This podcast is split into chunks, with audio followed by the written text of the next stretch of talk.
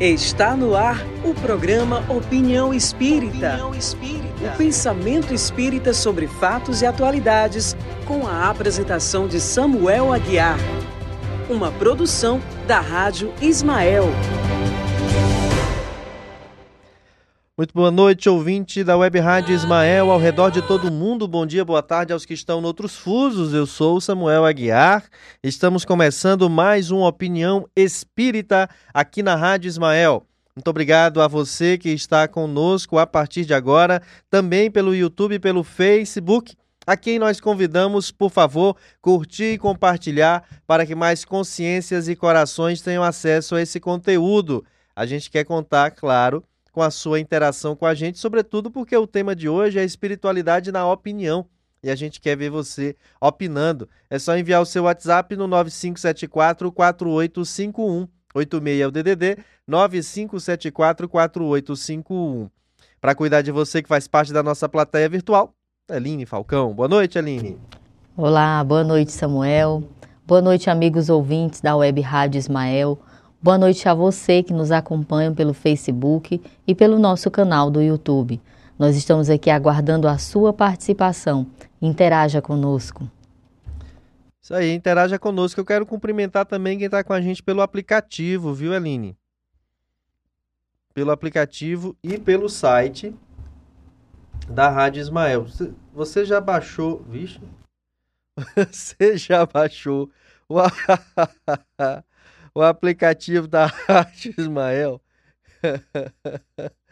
Olha, me surpreenderam. me surpreenderam aqui com, com uma imagem. Felipe Fernandes José Fontinelli Filho. De onde saiu isso, Felipe? Pelo amor de Deus. Isso não é espiritualidade, na opinião. Bom, gente, mas nós estamos hoje aqui. Porque, o que que nos motivou a conversar com você sobre esse assunto de hoje? Justamente o aspecto de verificarmos nas redes sociais a forma como as pessoas têm se manifestado e até em encontros pessoais, sabe, de amigos, na mesa de casa, do café, do almoço, da, do jantar como as pessoas têm se manifestado sobre certos assuntos. Assuntos que estão impactando a vida, o dia a dia. Por exemplo, a questão da vacinação, da pandemia. Aqui no Piauí acaba de sair um decreto do governador do estado, Wellington Dias, é, diminuindo o horário de funcionamento do comércio e à noite de bares e restaurantes. Comércio até às 17 horas, bares e restaurantes à noite só até às 23 horas, sem música ao vivo, né? Sem aglomerar. A intenção é não aglomerar.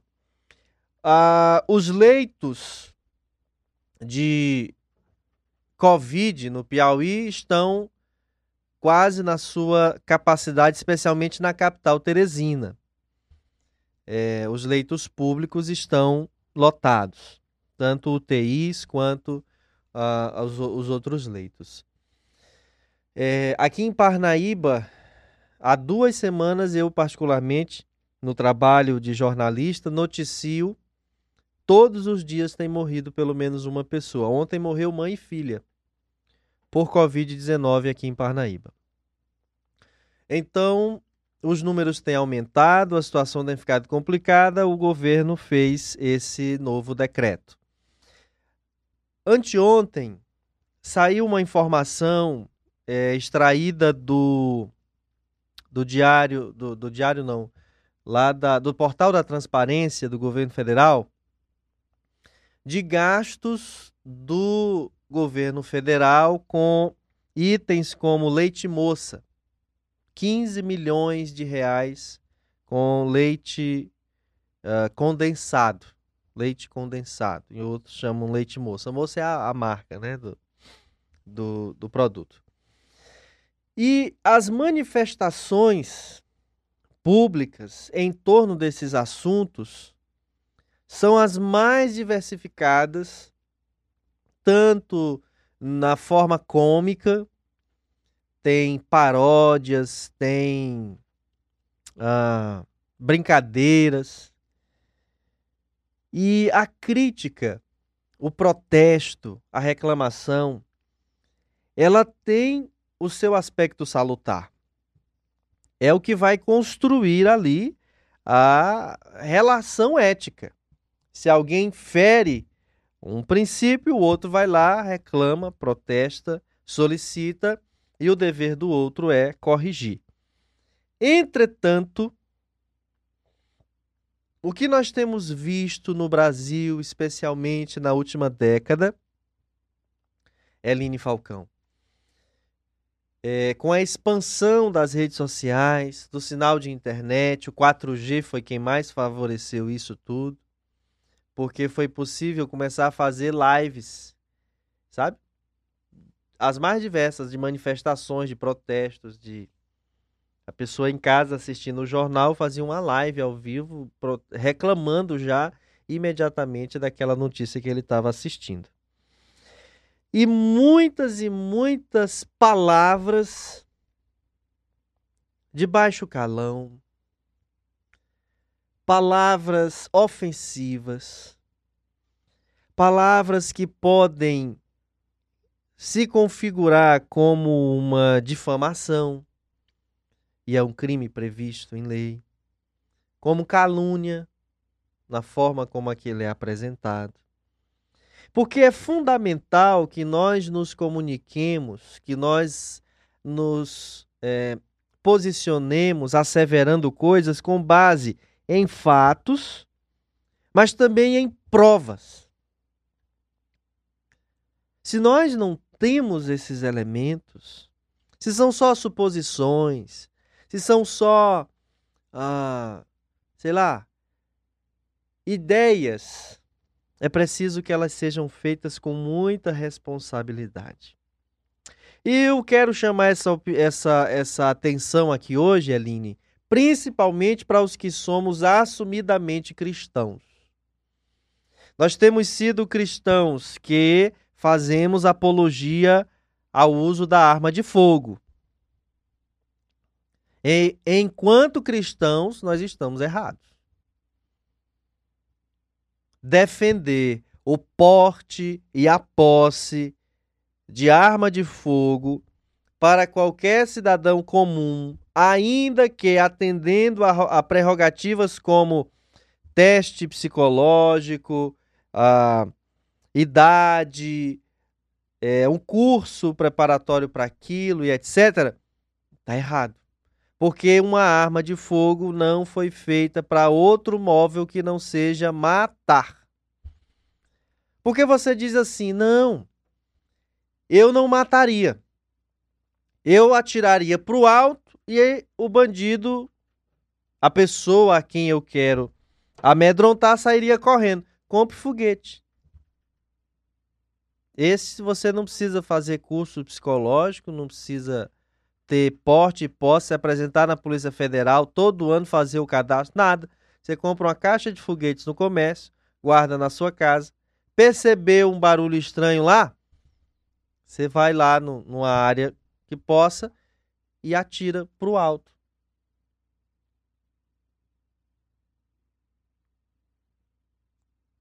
E aí você já vai amedrontar, né? Mas comprar arma como cristão, não, senhor. Não é correto. Você pode, a, pode usar o argumento que for. Uma vez cristão, seguidor de Jesus, não. A trajetória inteira do Cristo se posiciona contra isso. Mas em especial, aquela passagem do instante em que ele vai ser preso injustamente, com a presença do seu amigo Judas. Pedro se irrita, tinha que ser o Pedro, né? Ou oh, Pedro para fazer coisa. Todo Pedro é desse jeito. Tira da a, a desembainha a espada e corta a orelha do soldado. Viu, Felipe? Você está prestando atenção, tá? Foi que Jesus disse para ele, Felipe, você que, como Felipe, estava lá pertinho. Hã? Pedro, quem pela espada fere, pela espada será ferido. Embainha tua espada. E o Pedro guarda a espada. E Jesus faz a cirurgia plástica mais famosa do mundo. Restaura a orelha do, do guarda que foi prendê-lo. Não sei, porque os egípcios já faziam cirurgias reparadoras lá nas pirâmides. Então, então é porque me perguntaram aqui se foi a primeira. Tô dizendo que não sei. Os egípcios faziam cirurgias ocular. Né? Era sangue frio. Raspava lá a catarata, mas, mas fazia. Enfim, dizer para você que, como cristãos, não é, nos é possível defender o porte, a posse de arma para indivíduos não profissionais necessitados desse recurso. Esse é o primeiro assunto. Quando você vê um governo de qualquer país, e eu não me refiro a, a, exclusivamente ao nosso, porque o dos Estados Unidos ele libera. Um governo dizer que a população tem que se armar, ele está se valendo de uma medida sensacionalista para tirar sua responsabilidade de Estado a quem compete o dever de assegurar segurança pública. Quem é? A quem? A quem compete? Ao governo federal. Ao governo estadual. E os municípios, a partir de X população, com a Guarda Civil Municipal, com a Guarda Patrimonial, com a Guarda Metropolitana, Você está entendendo? Compete ao Estado brasileiro garantir os equipamentos de segurança. Só que segurança pública não se faz somente com câmeras de vigilância, viaturas, profissionais armados, construção de penitenciárias, blitzens e etc. Faz-se também com medidas educativas educação para a paz no trânsito, educação para a não violência, porque o que gera a criminalidade é a violência, é a pobreza, é a miséria, é a fome. Há quantas décadas sabemos disso?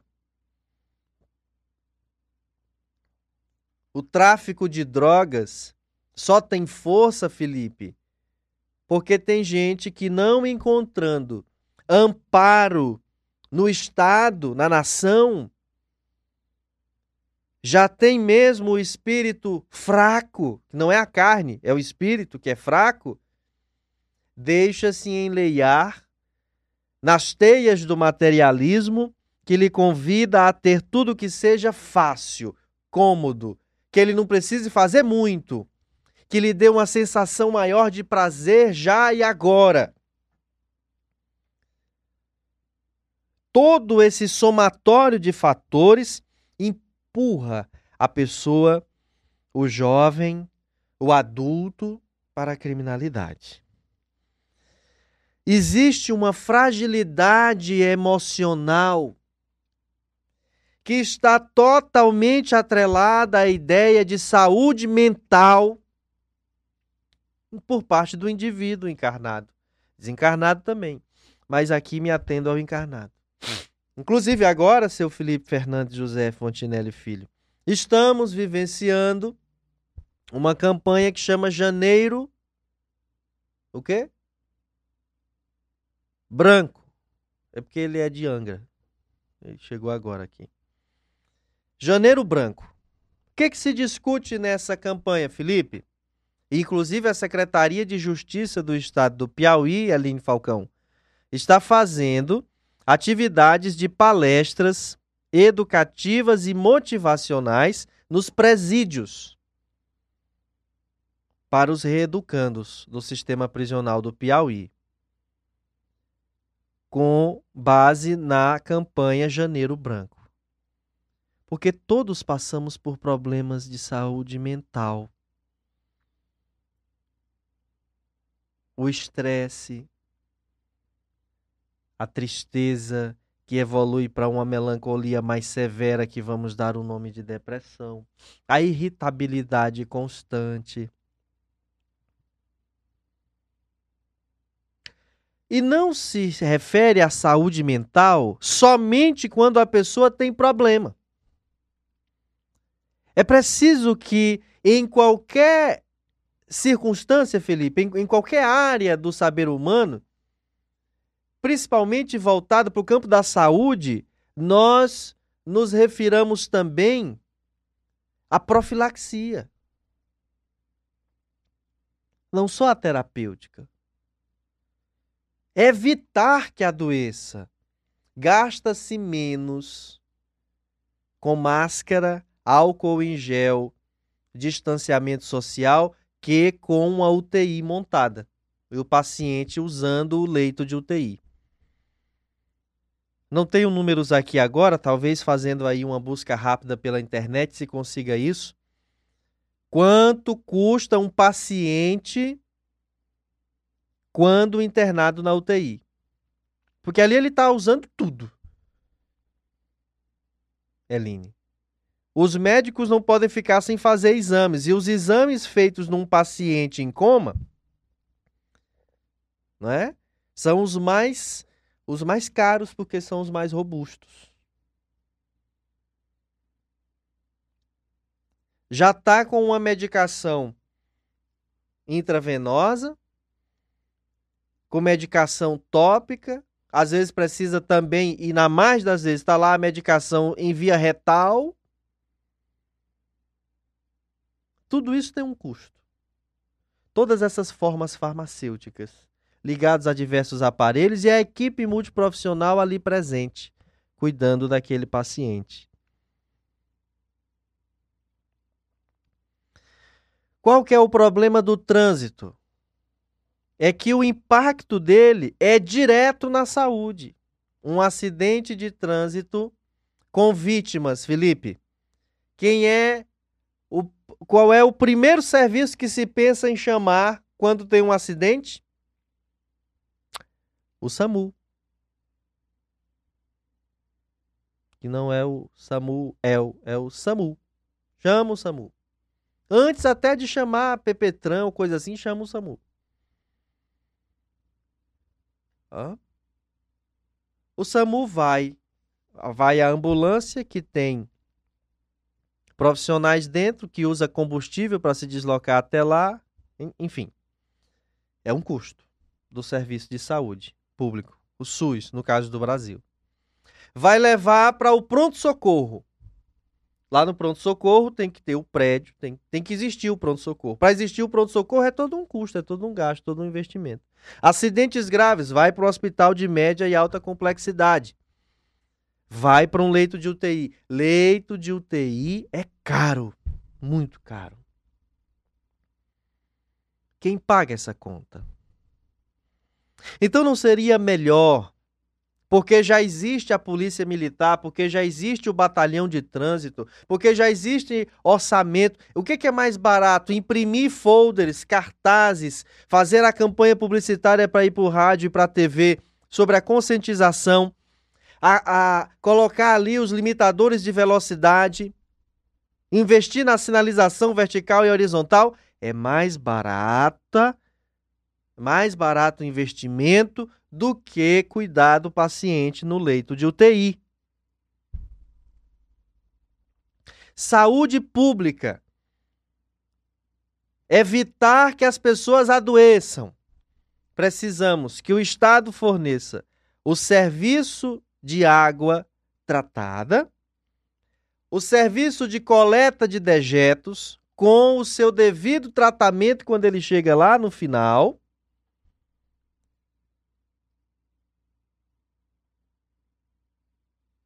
É preciso prestar ainda, Felipe, o serviço de fiscalização sanitária dos espaços públicos, para evitar a proliferação de vírus, bactérias, fungos, outros agentes causadores de doenças infecto-contagiosas que se proliferam.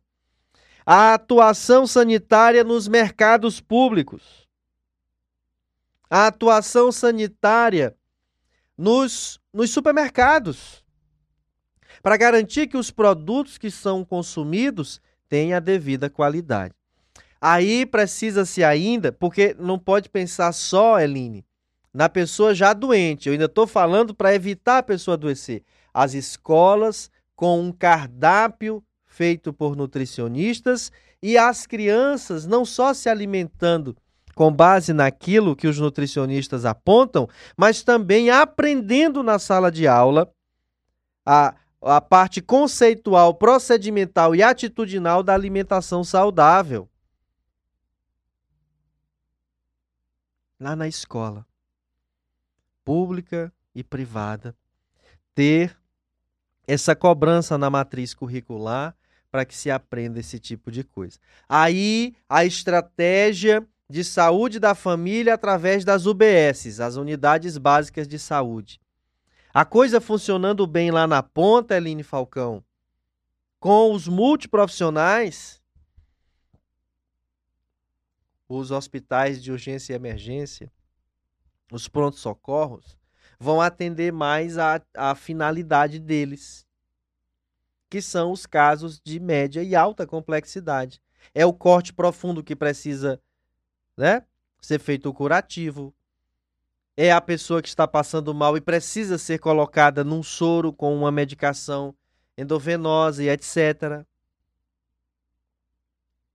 É diferente de a pessoa com qualquer dor, com qualquer mal-estar, com qualquer não sei o que, todo dia tá no pronto-socorro porque no posto de saúde não funciona, tá sem um remédio, tá sem um médico, tá sem o aparelho de aferir pressão e etc. Então, estou fazendo todo esse esse preâmbulo, todo esse apanhado para lhe dizer que a primeira coisa que nos deve nortear a ação de opinar, principalmente agora com o espaço que as redes sociais nos deram, é pensar sobre o que estamos falando, sobre o que vamos dizer.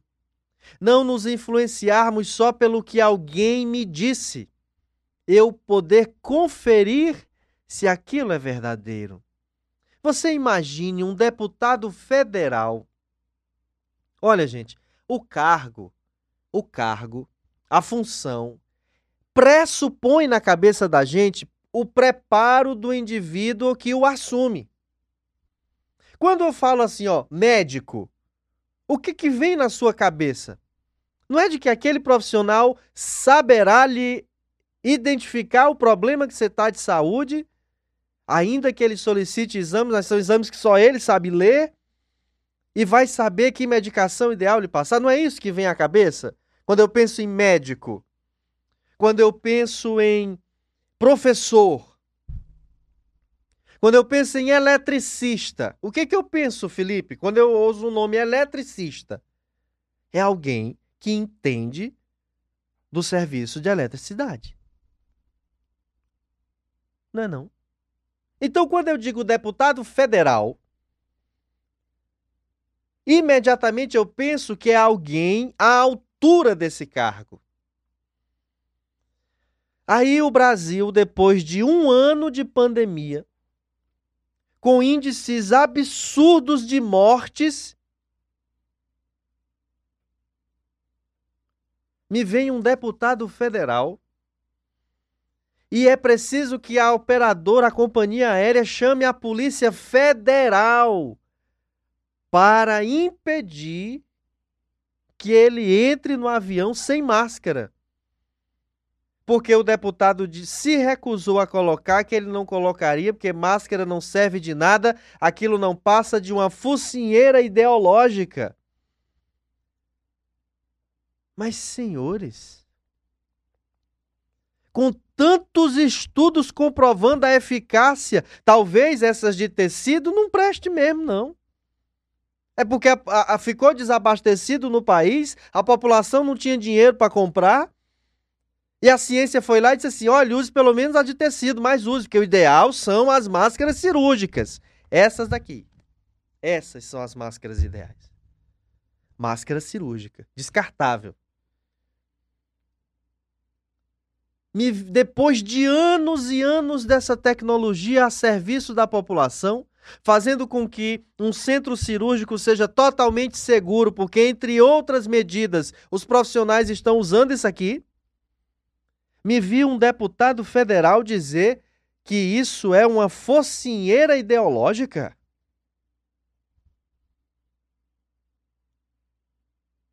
É demonstrar estar abaixo do que o cargo pressupõe não está à altura, não está ao nível do que o cargo pressupõe. E assim, nessa pandemia, quantas fake news, pessoas instruídas, cristãs, homens da academia, espíritas, espíritas,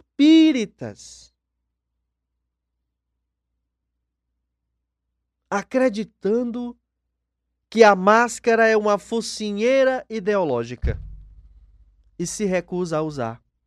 Não serve de nada, não protege nada. O que que o homem velho, Felipe, diz dentro de nós numa hora dessa? A gente que, que, que não se convenceu, a gente tem certeza que isso aqui é importante. O homem velho diz assim: um diabo desse nem para para adoecer logo desse Covid e ficar entubado na UTI para ele saber o que é. É ligeiro, ele ia querer usar máscara nas orelhas, na cabeça, nos cotovelos, no joelho, em todo canto ele ia botar uma máscara. Ia usar até absorvente. Avalie máscara. Isso é o homem velho gritando dentro de nós. Só que nós somos cristãos. Nós somos espíritas. Eu não posso olhar para esse indivíduo e dizer assim: diabo, pois morre. eu preciso ter uma postura de equilíbrio. Pilatos estava totalmente errado. Herodes estava totalmente errado. Caifás estava totalmente errado. Já reparou que cai, faz cacau, cai, faz cacau, cai, faz. Anás estava totalmente errado. Os soldados que zombaram de Jesus, totalmente errados. O que, que Jesus fez? De que forma ele se exasperou? Ou ele não se exasperou, Eline? Hum? Você tá dormindo no meu programa? Se soubesse o que, que o Felipe fez com você ainda agora, você não dormia. Jesus não se exasperou. Nos dizeres de um dos asseclas de Pilatos, exarado por Emmanuel na obra há dois mil anos e que me foi recordado agora na última terça-feira pelo extraordinário Wesley Caldeira. Helene Falcão, preste atenção. Esse é a secla do, do Pilatos, Felipe, veja bem, disse assim: Senhor, este homem é extraordinariamente sereno.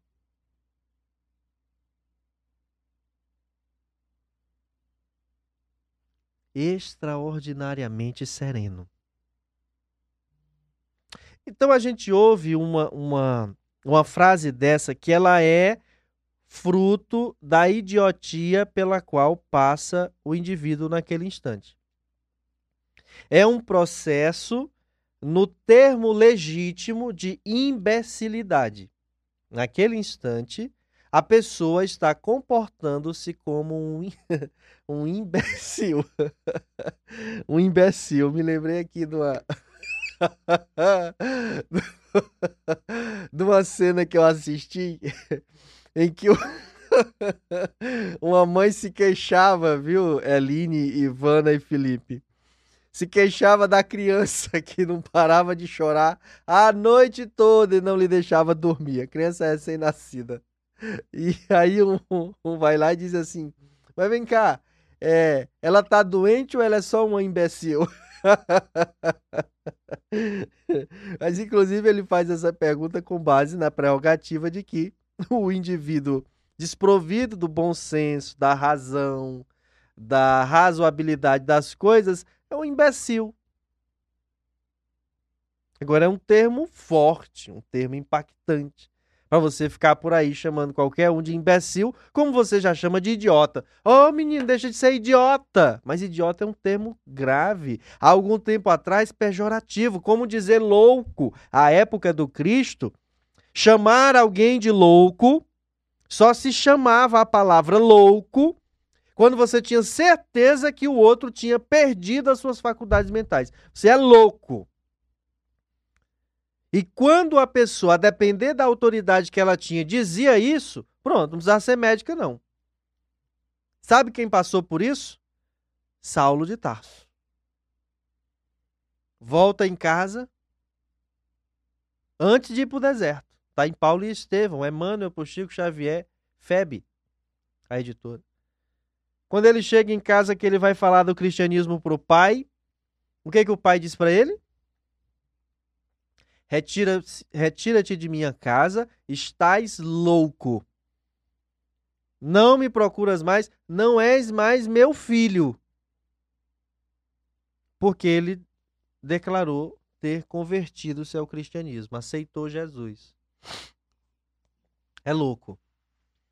Lá no Evangelho, quando Jesus diz é, para a gente não injuriar, não dizer sois louco, raca e etc., é porque eram expressões muito fortes. Então não dá para a gente ficar sair por aí chamando. A gente identifica que ali é um processo de imbecilidade. Mas a gente precisa ter caridade nos termos. E recordar-se quando em vez, Felipe José Fontinelli Filho, de uma recomendação de Jesus para a nossa própria paz. Não jogueis pérolas aos porcos. Quando Pilatos diz, então,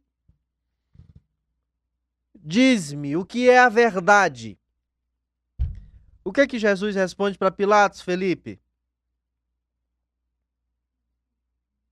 Hum? O que é, Ivana? Eline, o que é que Jesus responde para Pilatos quando ele pergunta, então o que é a verdade? irmã, te acorda. O que é que ele responde? Nada. Fica calado. És rei. E ele diz: Tu dizes. Meu reino não é deste mundo. Se assim o fosse, meu povo viria para me resgatar e me retirar e nananá. Aí todo mundo pensa nessa máxima assim, ó. Ah, então Jesus tem um reinado no outro lugar. É não, ele queria dizer que o, a população ainda não o reconhecia como rei. Vê reconhecer há pouco tempo, quando um camarada fez uma música Rei dos reis e Senhor, te entregamos nosso viver para te adorar, ó Rei dos reis. Foi que eu nasci, ó Rei Jesus, meu prazer é te louvar, meu prazer é estar nos átrios do Senhor, meu prazer é viver na casa de Deus, onde flui o amor. ele não era reconhecido pelo próprio povo. Veja, ele diz: se assim fosse, minha gente viria. Aí, aí o Pilatos diz: ó, esse aí está dizendo que é. E aí Jesus fala ali sobre a verdade, e ele diz: o que é a verdade? Aí Jesus se cala. Jesus se dá conta de que era hora de calar. O processo de idiotia e imbecilidade por qual Pilatos passava não lhe permitiria entender mais do que aquilo. Não adiantava falar. Nada que ele dissesse mudaria o curso da história. Nada. Pela argumentação, não. Ele poderia ali se transfigurar, se sumir dali. Como ele fez de outras feitas, segundo os evangelhos segundo os evangelhos. Mas ele preferiu ficar. Mas pela argumentação não adiantaria ele fazer. Tem uma. uma... Felipe, procura aí para a gente colocar na, no ar. É um, um bannerzinho, uma tagzinha que o pessoal faz assim, ó. Uh, quando vejo uma postagem que eu não concordo. A turma já fez várias artes disso. O que, que a pessoa deve fazer quando vê uma postagem que ela não concorda? Ela não comenta, não curte, não compartilha, não ofende o outro que postou. Ela só lê e passa. Ela não precisa ser agressiva. Ir lá se importar e bater boca, e esticar conversa, e vai lá e vem cá. Existe momento para você fazer a sua colocação. Vai lá na sua página e faz uma publicação relevante cuja reflexão proposta naquelas suas palavras suscite no outro o pensar. Aí você está aproveitando. Achou, Felipe? Bota aí. Ó, quando eu não concordo com a publicação de alguém, não curto, não comento, não é, ofendo, deixo quieto e vou cuidar da minha vida. Olha que legal.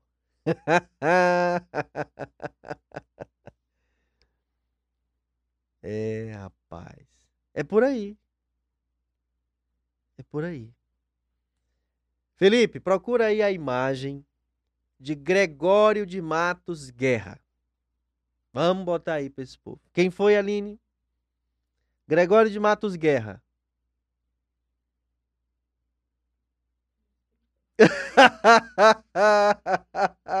a Elin tá com dor de cabeça, tá com muito sono. Ela hoje ela não sabe de Jesus, de literatura. Eu tomara que ela saiba da plateia virtual, que eu vou já perguntar. Quem foi, Ivana? Gregório de Matos Guerra. Olha, tá começando. Boca do Inferno, legal. Quem foi, Felipe? Gregório de Matos Guerra. Esse homem aí, né? Pronto. Felipe botou. Boca do Inferno. O pai da sátira. O escritor que melhor impactou a literatura do Brasil e do mundo com as suas sátiras com o seu jeito satírico, irônico, mas com muita inteligência. Com muita inteligência. A ponto de ser humorístico. Mas não era debochado. Não era aquela coisa. Era cômico, não era deboche. O deboche está numa linha da inferioridade, da mediocridade. Da mediocridade. Então tem um rapaz, Felipe. Esse rapaz, procura aí, Felipe, no, no, no YouTube. Ele fez uma paródia da música Eduardo e Mônica. Onde ele inteligentemente, com respeito às pessoas, sem usar termos chulos, sem ser agressivo, Mônica foi a enfermeira mulher negra primeira vacinada no Brasil. enfermeira lá de São Paulo. E ele faz uma, uma, uma, uma, uma, como eu diria, uma paródia em si Eduardo e Mônica do, é, do, qual é o nome da banda, minha filha? Legião Urbana, viu, Felipe? Onde ele faz críticas ao ministro da Saúde, Eduardo Pazuello, pelas suas declarações e pela sua postura à frente da pasta, sem ser debochado mas com tom irônico. A ironia na sua acepção legítima do termo, que é aquela em que se faz uma crítica, uma colocação de forma cômica, sem o deboche, sem a agressividade.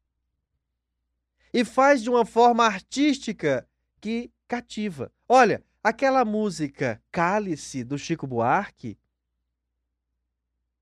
é uma crítica é que antes nós nos manifestávamos com arte.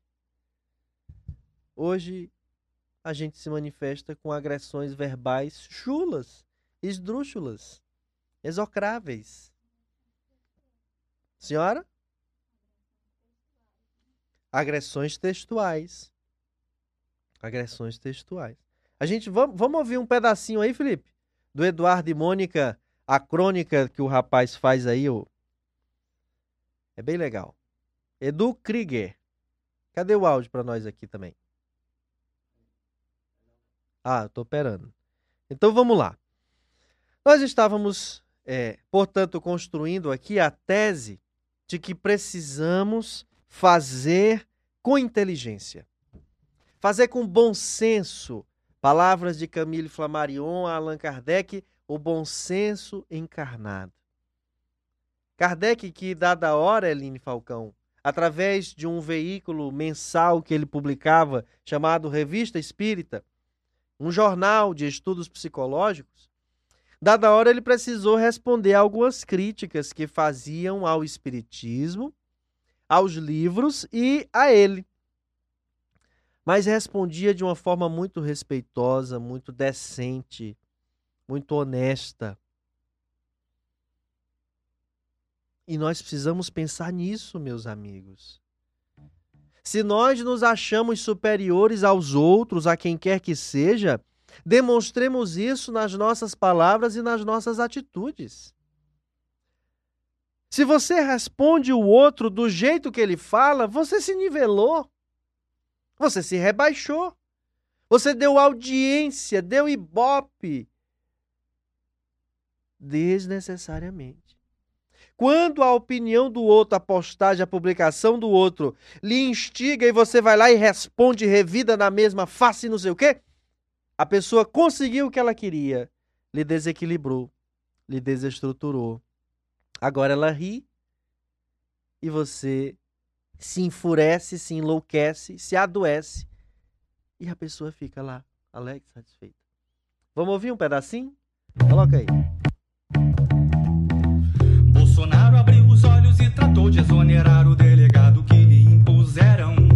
Enquanto Moro preparava seu ataque, disputando autoridade, os dois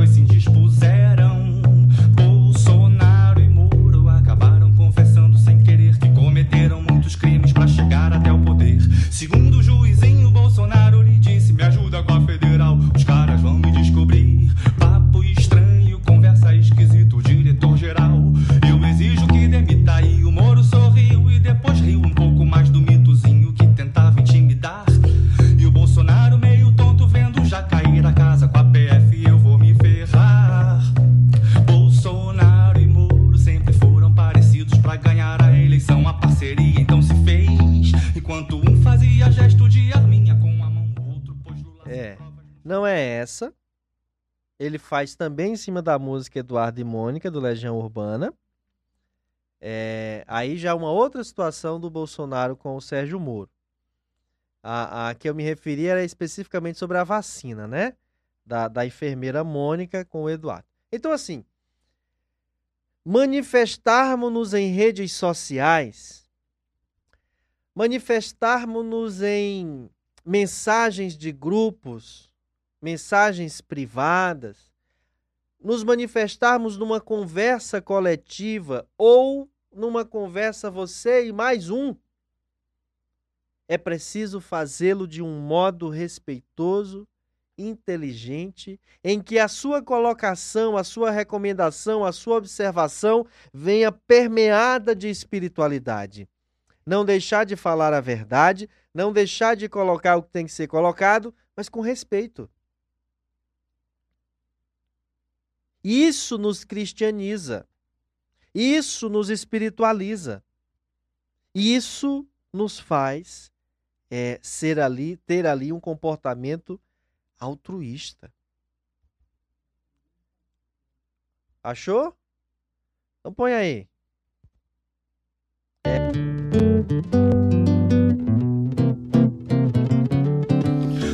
Eduardo abriu os olhos e não quis acreditar, ficou bolado e viu que o papo é sério. Enquanto Mônica tomou Coronavac e demonstrou a fragilidade desse ministério. Eduardo e Mônica um dia acordaram sem saber que entrariam pra história, pois chegou o dia de carinha tão tristinha do Eduardo que disse: vacinação é ilegal, a gente tem que impedir. Papo estranho, conversa esquisita, como é ilegal. Se a Anvisa pôs na fita e a Mônica Rio comemorou um pouco mais, deu entrevista e se tornou uma popstar. E o Eduardo, meio tonto, só pensava no seu cargo. Essa vacina ainda vai me ferrar. Eduardo e Mônica em frente ao microfone. Ela mandava bem e ele só no blá blá blá. O Eduardo preocupado com as manchetes e a Mônica pedindo pra geral se vacinar. E demonstrando seu carisma e humildade, a Mônica deu show no Eduardo Pazuelo. O Eduardo estava estranho e não queria demonstrar, mas o ministro tinha dor de cotovelo. Eduardo e Mônica era nada parecido. Ela era da ação e ele era dos clichês. Ela ajudava a medicina com muita dedicação e ele ali pra explicar o que não fez. Ela é guerreira, enfermeira de São Paulo, vai pra linha de frente de metrô e de busão. E o Eduardo. Pois é. A música popular brasileira é recheada de contribuições artísticas as mais variadas, alertando as pessoas para um, um, raciocínio, para um pensar. Sabe? Olha, aquela música aquela música O Canto das Três Raças. Ninguém ouviu um soluçar de dor no canto do Brasil.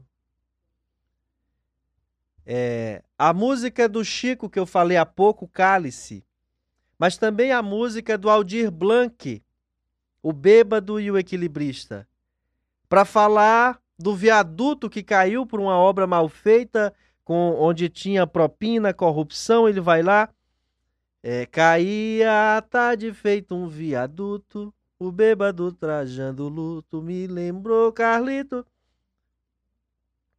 Inteligência da, da colocação. Aquela época, em plena ditadura militar, tinha que ter subterfúgios, as palavras colocadas assim, assado. Mas quantas outras estão aí? Legião Urbana é uma banda cheia de músicas de cunho profundamente reflexivo, a exemplo de Engenheiros do Havaí, que quando em vez eu cito, olha que eu, eu lembro, quando eu fiz um trabalho de semiótica na pedagogia, do disco dos Engenheiros do Havaí, da, do, do, do, do acústico. E eu escrevi, fui fazer o trabalho, escrevi o texto, eu fiz de 13 faixas. Participei lá do não sei o que, fiquei, fiquei bem colocado lá no, no, no ranking lá que fizeram. É, e o que o professor mais se agradou foi a, a semiótica que fiz da música é, Ei mãe, eu tenho uma guitarra elétrica. Durante muito tempo isso foi só o que eu queria ter. Mas ei, mãe, alguma coisa ficou para trás. Antigamente eu sabia exatamente o que fazer. Ei, mãe, tem uns amigos tocando comigo. Eles são legais e, além do mais, não querem nem saber que agora lá fora todo mundo é uma ilha, a milhas e milhas de qualquer lugar.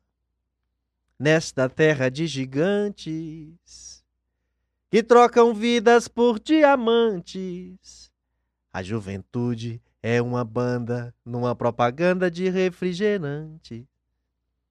E não era propaganda da Coca-Cola para se referir aos jovens, a banda, uma banda tocando, um bando de jovens tocando. A propaganda da Fanta, jovens tocando. Então a juventude é só aquele, é um bando de bobão que tocam e que não fazem nada. E a juventude não é só isso.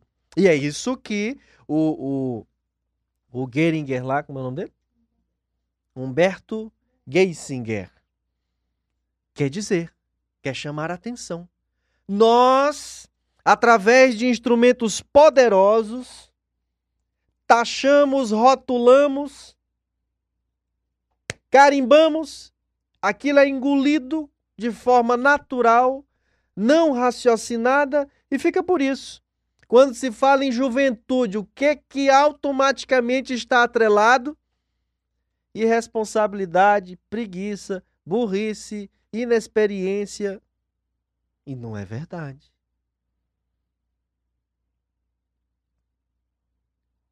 E não é verdade.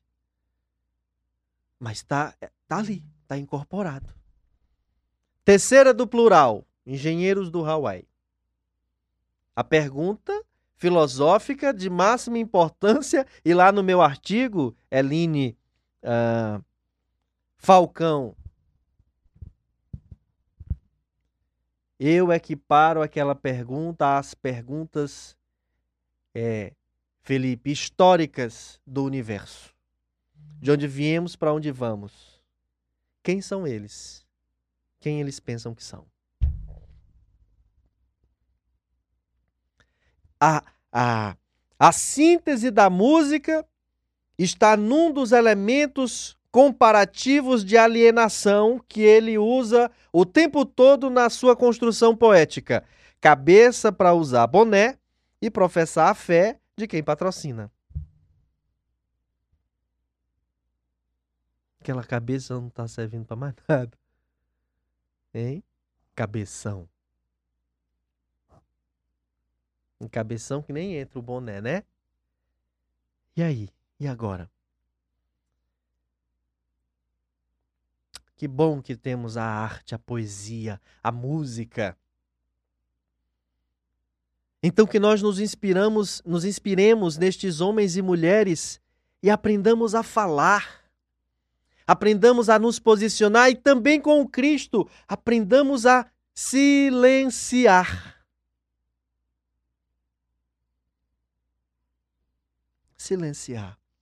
O Zeca Pagodinho, Felipe, fez uma festa um, um, um disco bonito e chamou artistas do samba tradicional, pagodeiros que modificaram o jeito do samba, chamou gente do rap, do, do hip hop, do pop, da MPB para participar desse disco.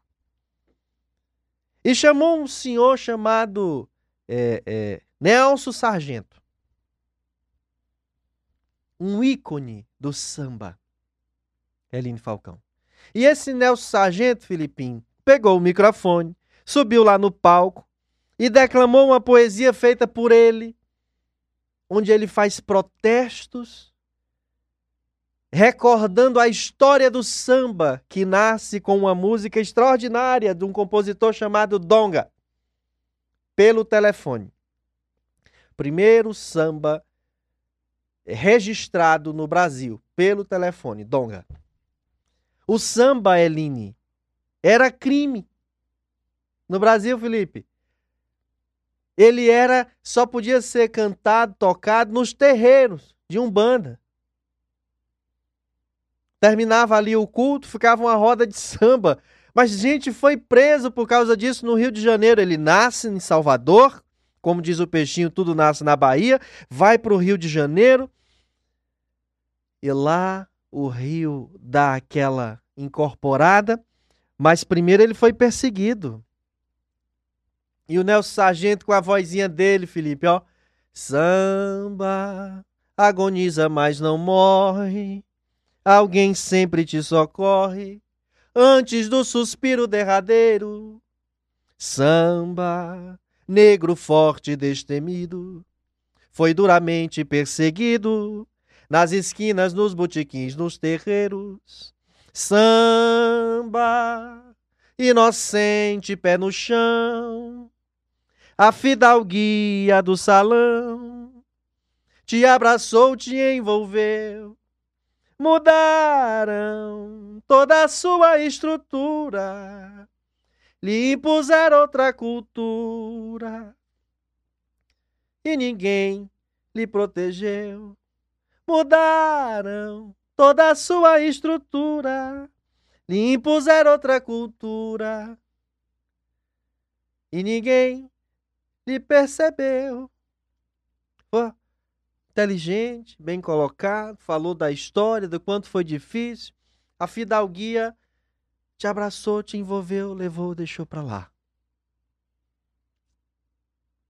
Vamos fazer crítica, vamos opinar com fatos, com provas, com inteligência, com respeito.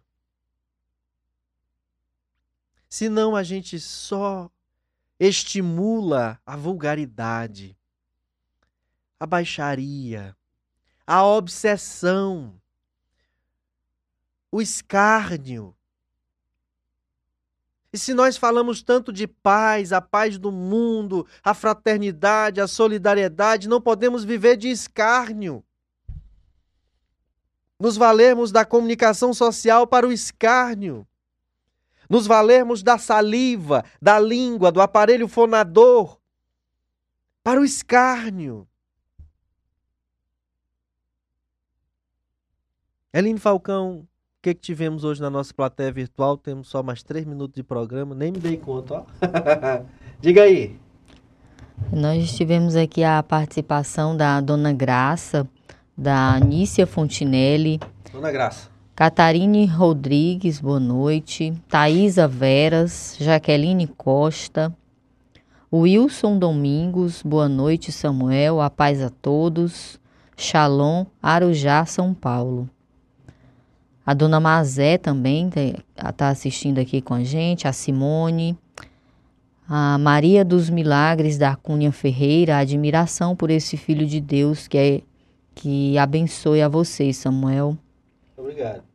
Beatriz Silva, Elaine Carvalho, a Maria Roseli Machado, boa noite, que a paz de Jesus esteja com todos, Deus os abençoe. Joana Viriato Bandeira, Roselane Duarte, boa noite.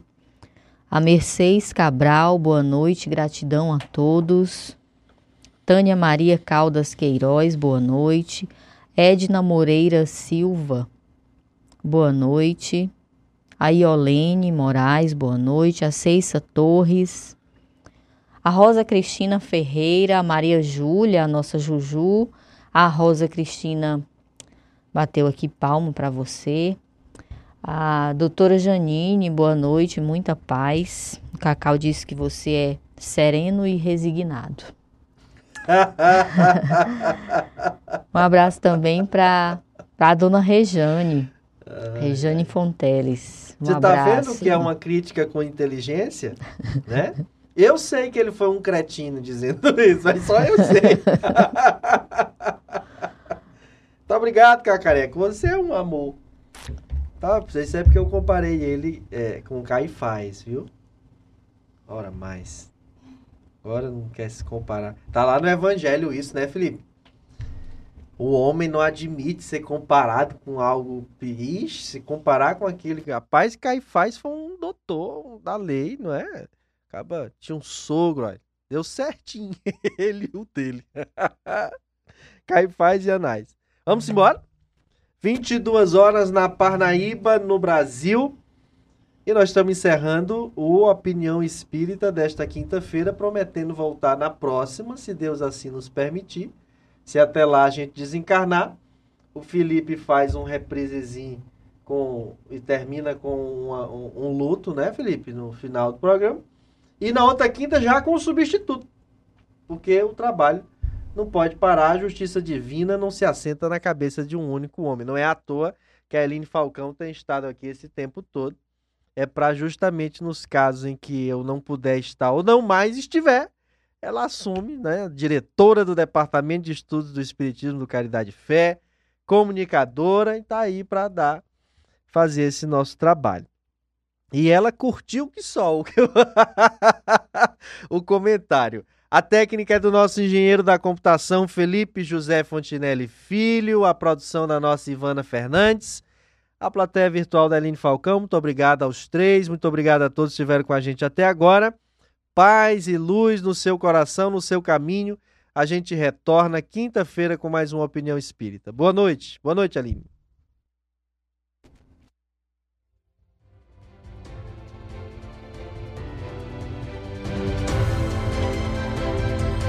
Você acabou de ouvir Opinião Espírita, o pensamento espírita sobre fatos e atualidades, uma produção da Rádio Ismael.